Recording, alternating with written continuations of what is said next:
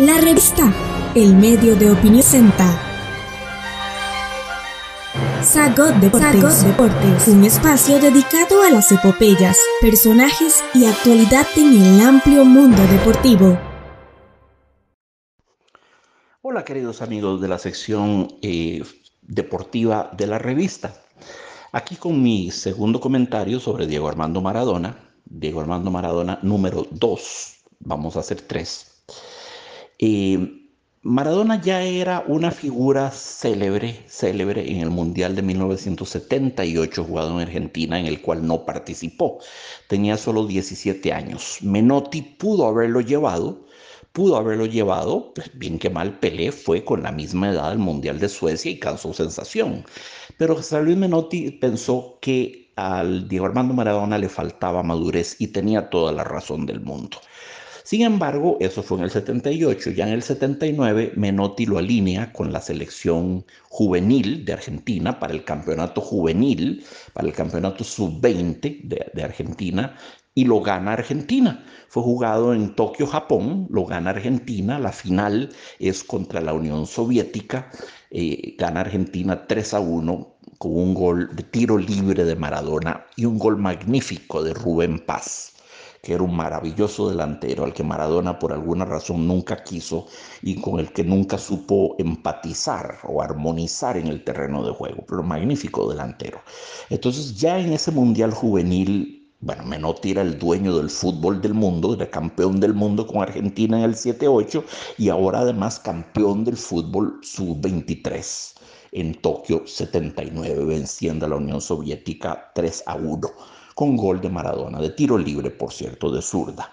Y ahí todo el mundo vimos que estábamos en presencia de un, fenómeno. Su primer mundial es 1982. No voy a hablar de las cosas malas, que son muchas, que cometió a lo largo de los mundiales, porque eso me lo voy a reservar para la tercera, la tercera este, em, reflexión en torno a este innegablemente superdotado futbolista en el 82 no tuvo un gran desempeño. Eh, Menotti cometió el error de ponerlo a jugar muy adelante, como si fuese un número 9 casi, como si fuese un delantero. Cuando lo que mejor sabía hacer Madura no era eso, no era llegar al cierre, no era estar viendo qué bola quedaba suelta en el área para, para anotar, como al, al estilo Gerd Müller, el alemán, ¿verdad? No, Maradona jugaba mejor arrancando desde el medio campo con balón controlado, picando desde el medio campo con balón controlado y creando fútbol, metiendo el pase decisivo, el balones en profundidad o él buscando, como con el famoso gol contra Inglaterra, fabricándose, inventándose él mismo su propio gol.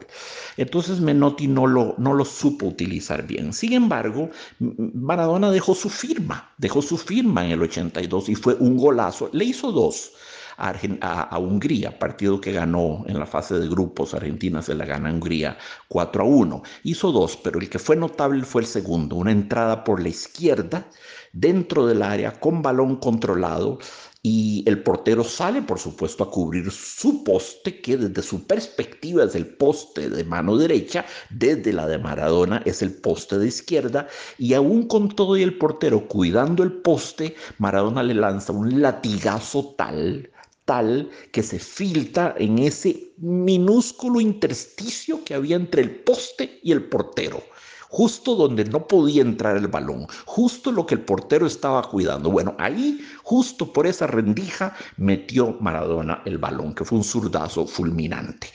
Entonces, tuvo, tuvo su marca, tuvo su impronta en el 8-2. En el 8-6, ni qué decir. Ese fue su gran mundial. En la fase de grupos le marca un gol muy bonito a Italia, que no se conoce, que no se evoca con frecuencia. El partido quedó uno a uno. Eh, Altobelli de Italia marcó de penal, después eh, eh, Maradona marcó un gol de zurda entrando por la izquierda, una bola dividida, él venía marcado, pero le logra sacar un cuerpo de ventaja al marcador y le cruza un balón al segundo poste al portero. No al poste que el portero estaba cubriendo, ¿verdad? que era su poste de mano derecho, sino al poste lejano, al otro, al de izquierda. Y el balón entra, pica en el suelo y entra. Es un, es un gol, eh, no, no es el tipo de gol que levante un estadio entero en euforia, pero quien conoce sabe que es un gol que califica como jugada de alta precisión y, y es un bello gol. Yo valoro mucho ese gol aparte de los, es que la gente se, queda con los otros, con los que les hizo a Inglaterra, o el que le hizo a Inglaterra, porque el otro fue un, robo, fue un fiasco, fue un pillaje, fue un hurto, eh, y los dos que le hizo a Bélgica, pero este contra Italia fue muy hermoso. Eh, luego vino el partido contra Bulgaria, ahí no hizo goles, pero eh, le, puso, le puso en bandeja un gol a, a Valdano de cabeza un centro de zurda largo, puesto, puesto así como con la mano, perfecto, ¿verdad? Eh, primer partido de octavos de final contra Uruguay, difícil partido para Argentina, lo terminó ganando pírricamente 1 a 0 con gol de, gol de, Pedro Pablo Pasculi, una jugada enredada dentro del área, enredada básicamente, un defensa despeja mal y Pasculi empuja el balón. Bueno, Luego viene el partido tremendo, el partido contra Inglaterra. Ese partido, libros podrían escribirse sobre ese partido. No voy a referirme al gol de la mano porque ese no fue gol. Ese partido, stricto sensu, ese partido de facto terminó uno a uno. Uno a uno y más bien se salvó Argentina porque al final Gary Lineker les estrelló un cabezazo contra el poste, contra uno de los verticales, Gary Lineker un gran cabeceador. Maradona no era un buen cabeceador, era muy bajito, casi no hizo goles de cabeza en, sus, en, su, en, su, en su vida. De los 395 goles que marcó en su carrera, eso fue lo que marcó, eh, muy poquitos fueron goles de cabeza, era muy bajito para eso. Este, pero bueno, en ese partido con Inglaterra hizo el que indudablemente califica como el mejor gol de la historia de los mundiales en la categoría jugada individual. Atención, no, no, no, no quiero sonar aquí absolutista. No creo que haya sido en términos absolutos el mejor gol de la larga historia de los campeonatos mundiales que comienza en 1930 y tiene cientos de cientos y más de mil de goles al día de hoy.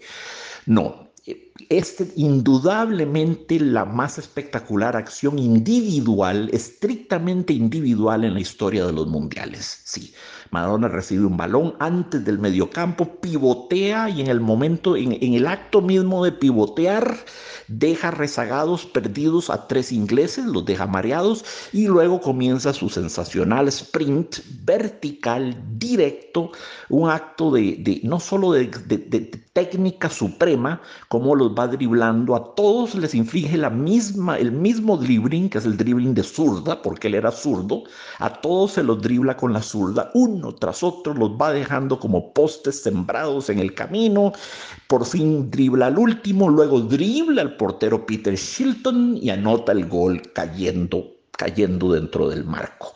Eh, sí, espectacular, totalmente espectacular. Un gol que él se inventó.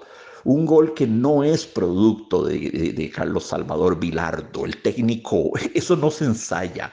Como decía el gran jugador brasileño Tostao, las grandes jugadas no se ensayan.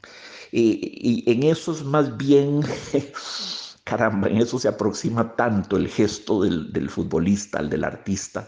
Es más bien, eh, es casi una epifanía, es casi un momento de revelación, es un momento alterado de la conciencia, lo que, lo que Lorca, en su, mitología muy particular, García Lorca llamaba la musa, el duende, eh, y el ángel. El artista tenía que tener musa, duende y ángel. Y atención, Lorca les asignaba funciones muy diferentes, ¿verdad?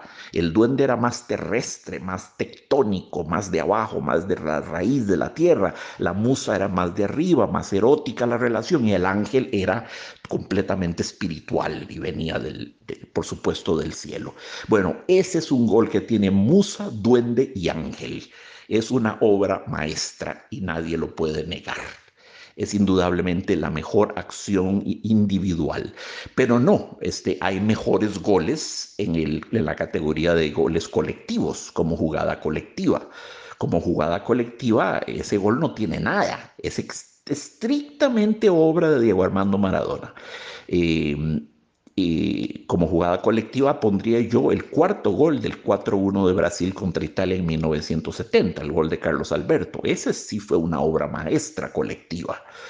Con, con, 13 toques, 9 jugadores que la tocaron, el pase de pelea, el remate de Carlos Alberto. No, todo, fue, fue, fue una, una apoteosis del fútbol, del, del fútbol de cámara, ¿verdad? Mucho se puede hablar sobre ese gol, pero no es el momento. No nos desviemos, quedémonos, quedémonos con Dieguito. Muy bien, no voy a hablar de la mano. Este, después hablamos de eso, porque eso eh, nos llevaría por otros andurriales. Luego viene el partido de semifinales que resultó muy soso porque le tocó Bélgica y Bélgica no era rival para esa Argentina encendida y con Diego Maradona en su mejor forma. No era rival y no lo fue. Argentina le pasó por encima 2 a 0 sin ningún problema. Y eso que Bélgica tenía al mejor portero del momento, el famoso Jean-Marie Paf. Jean-Marie Paf, así se llamaba. Paf, para ser más exactos este, eh, y Ramay había jurado que a él no le iba a hacer goles. Bueno, le hicieron dos goles y, humillantes, los dos, se los, los dos se los bañó. Maravillosas maniobras individuales de Maradona, pasando entre defensas, cortándolos como si fuera un cuchillo sobre la mantequilla y luego bañándose al portero Faf dos veces. Eh, ya en ese momento el mundial tenía dueño, tenía el su héroe oficial, tenía su, su, su Wunderkind, su, su, chico maravilla, no había duda de que ese era su mundial. Juega la final contra Alemania, la Alemania de Beckenbauer, que había Beckenbauer ahora en, calidad de técnico, ¿verdad? Una Alemania donde estaba Rummenigge, estaba Lothar Matthäus, estaba Rudi Völler, estaba... Em, ¿Quién más estaba ahí? Andreas Breme, gran, gran jugador. y muchos grandes, grandes jugadores estaban ahí. y ganó Argentina 3 a 2 tenía el partido ganado 2 a 0, pero sucedió lo que siempre sucede con los alemanes, que cuando uno los cree muertos resucitan como el fénix de sus cenizas y son capaces épicamente, heroicamente, wagnerianamente, como solo ellos pueden hacerlo, capaces de revertir un resultado en cinco minutos. Entonces, con dos cabezazos, uno de Föller, otro de Rummenigge, habían empatado 2 a 2 y parecía que la cosa se iba a tener que ir a prórrogas, quizás hasta penales. Por dicha viene aquella jugada providencial en la que en medio de la jaula de marcadores que Beckenbauer le había puesto a Maradona, porque le puso una jaula, Lothar Mateus era el que más lo marcaba, pero había puesto tres hombres a que lo rodearan. En medio de esa selva de piernas logra Maradona mandar aquel balón filtrado de profundidad por la entreala derecha un balón de profundidad para que Burruchaga corra. Corre Burruchaga, pesca el balón, que es un servicio soberbio de Maradona, soberbio, un solo toque apenas, ¿verdad? Pero habilitó a Burruchaga, corre solo contra el portero Schumacher, Schumacher sale a la chique, pero no sale bien, deja mucho el marco desguarnecido y Burruchaga se la toca por el lado y el balón entra mansamente a la base del poste de mano derecha de Schumacher, Argentina campeona gracias a Maradona. En el Mundial del 94, del 90 fue muy diferente para Maradona, muy diferente. Fue muy difícil. Maradona no marcó un solo gol. Eh, lo que es más, votó el penal en la tanda de penales contra Yugoslavia en cuartos de final. Eh, lo único que hizo muy bueno, sí, una magnífica jugada en que se bailó a dos o tres brasileños y logró ponerle un gol hecho a Paul Canigia el pájaro Paul Canigia, el, rubiecito que jugaba de, delantero, que sacó a Tafarel y definió, definió a Marco desguarnecido.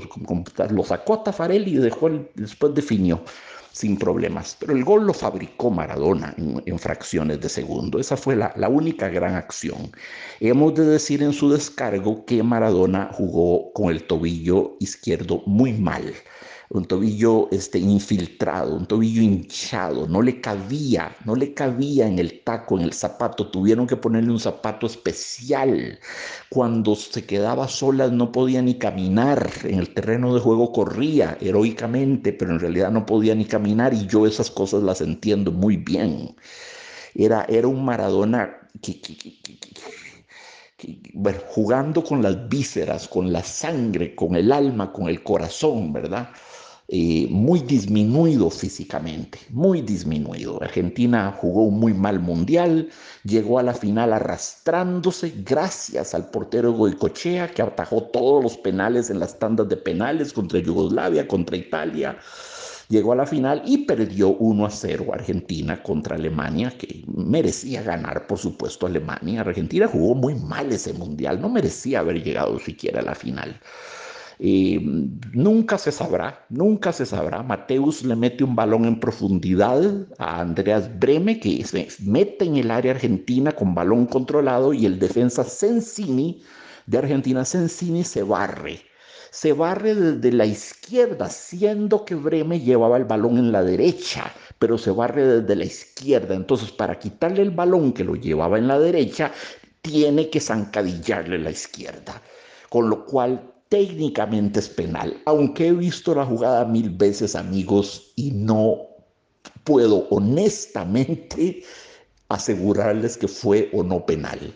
El árbitro fue el argentino Edgardo Codesal, de todas formas fue un desastre de árbitro, le robó un penal a Alemania, una falta que le comete Goicochea a Augenthaler cuando lo engancha. Augenthaler se preparaba a definir a Marco Vacío y Augenthaler lo bota. Y luego un penal descarado que le comete Lothar Mateus a Calderón, le engancha el pie de apoyo cuando Calderón estaba entrando en el área, en el área alemana con posibilidades de remate o por lo menos de un muy buen centro. Entonces, desastroso arbitraje, pero Argentina no merecía ganar y no ganó. Y finalmente, para terminar la trayectoria mundialista de Maradona, viene el triste capítulo de su, su coda, su despedida, su triste epílogo que fue en 1994 en Estados Unidos. Solo jugó dos partidos, eh, que fueron contra Grecia, que ganó Argentina 4 a 0, era un rival muy débil y Maradona hizo un golazo de zurda, golazo desde fuera del área, lo colocó en el ángulo. Qué bien que siquiera pudo dejar esa firma en el Mundial. Jugó contra Nigeria, que ganó Argentina también 2 a 1. Eh, y ya el tercero contra Bulgaria no pudo jugarlo porque le descubrieron el dopaje.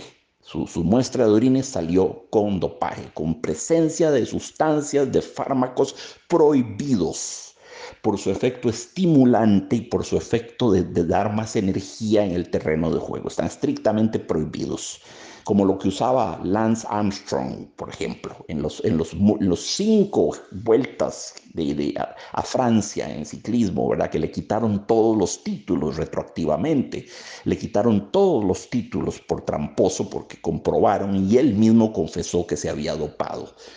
Le quitaron todos los títulos que había adquirido, salvo uno, me parece. Bueno, lo mismo con Maradona, lo echaron del terreno de juego, con lo cual Argentina perdió contra Bulgaria 2 a 0 y luego en octavos de final cayó contra Rumania, la Rumania de Hagi, aquel maravilloso número 10, aquel maravilloso delantero armador de juego, les dio una verdadera cátedra de fútbol y los argentinos quedaron eliminados. Y ese fue entonces el paso de, de Maradona por los mundiales. En el 82 hizo dos goles, en el 86 hizo, si contamos el de la mano, habría que decir que hizo cinco, si quitamos el de la mano, hizo estrictamente cuatro, yo me apunto a cuatro. En el 90 en Italia no hizo ninguno y hizo uno en el de Estados Unidos 94, si bien dopado, pero lo hizo y se validó. De modo tal que anotó un total de 4, 6, 7 goles mundialistas, 8 si ponemos el de la mano, 7 goles mundialistas para 4 mundiales, muy, muy, muy por debajo de Pelé, que con menos partidos, muchos menos partidos, muchos menos, porque Pelé en, Checo, en, en Chile 62 solo jugó un partido, y en Argentina, en, Inglaterra 66 solo jugó un partido y medio, ¿verdad? Y en mismo México 70 solo jugó seis, no jugó siete partidos. Y en Suecia jugó cinco partidos, cuatro partidos. No jugó, no jugó los, los seis que debía en esa época haber jugado. Pelé en esos, en esos partidos, se fueron muchos menos, anotó 12 goles y puso asistencias magistrales también. Pero no, no, de nuevo, no nos perdamos por los andurriales de Pelé. Esa fue la, trayectoria mundialista de Maradona. Eh, ¿Qué le admiro yo a Maradona? Le admiro muchas cosas. ¿Hay algo que admire yo a Maradona, amén de sus destrezas puramente futbolísticas? Sí. Admiro su pasión incendiaria por el fútbol, su idilio con la pelota, al que lo unía una relación casi simbiótica, lo propio de los grandes zurdos. Admiro su dación entera en cuerpo y alma al juego. Admiro su amor inquebrantable por Argentina. Admiro la forma en que era capaz de echarse a la espalda un equipo entero y ganar prácticamente solo un mundial, como en México 1986, y por poco Italia 90. Admiro ese fervor que lo hacía dejar la vida en el terreno de juego. Admiro su fútbol generoso, épico, heroico, al punto de no dudar en incurrir en la marrulla, goles con la mano, dopaje, etcétera, ¿verdad?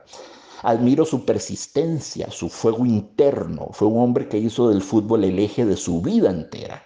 Admiro la forma en que dedicaba sus triunfos a los estamentos sociales menos beneficiados, a los chicos pobres, a los desposeídos. Admiro su temperamento futbolista. Era lo que Ortega Gasset llamaba una persona con un alto grado de calorías emocionales. Qué linda metáfora de Ortega. Sí, admiro su emotividad. Jugaba desde el fondo de las vísceras, de la sangre, desde el fondo de la médula espinal. Admiro que era un residente permanente del planeta fútbol. Admiro que para vencerlo era necesario prácticamente matarlo. Admiro que asilado casi cualquier otro jugador parecía frío, impasible, asténico, nonchalant, dirían los franceses. Todo eso admiro. Y luego, ya saben ustedes de sobra que rasgos y gestos concretos también desadmiro, pero eso los vamos a dejar para nuestro próximo comentario. Fortísimo abrazo, queridos amigos. Estamos en las plataformas de Spotify, Apple Podcast, Google y Anchor como la revista. La revista.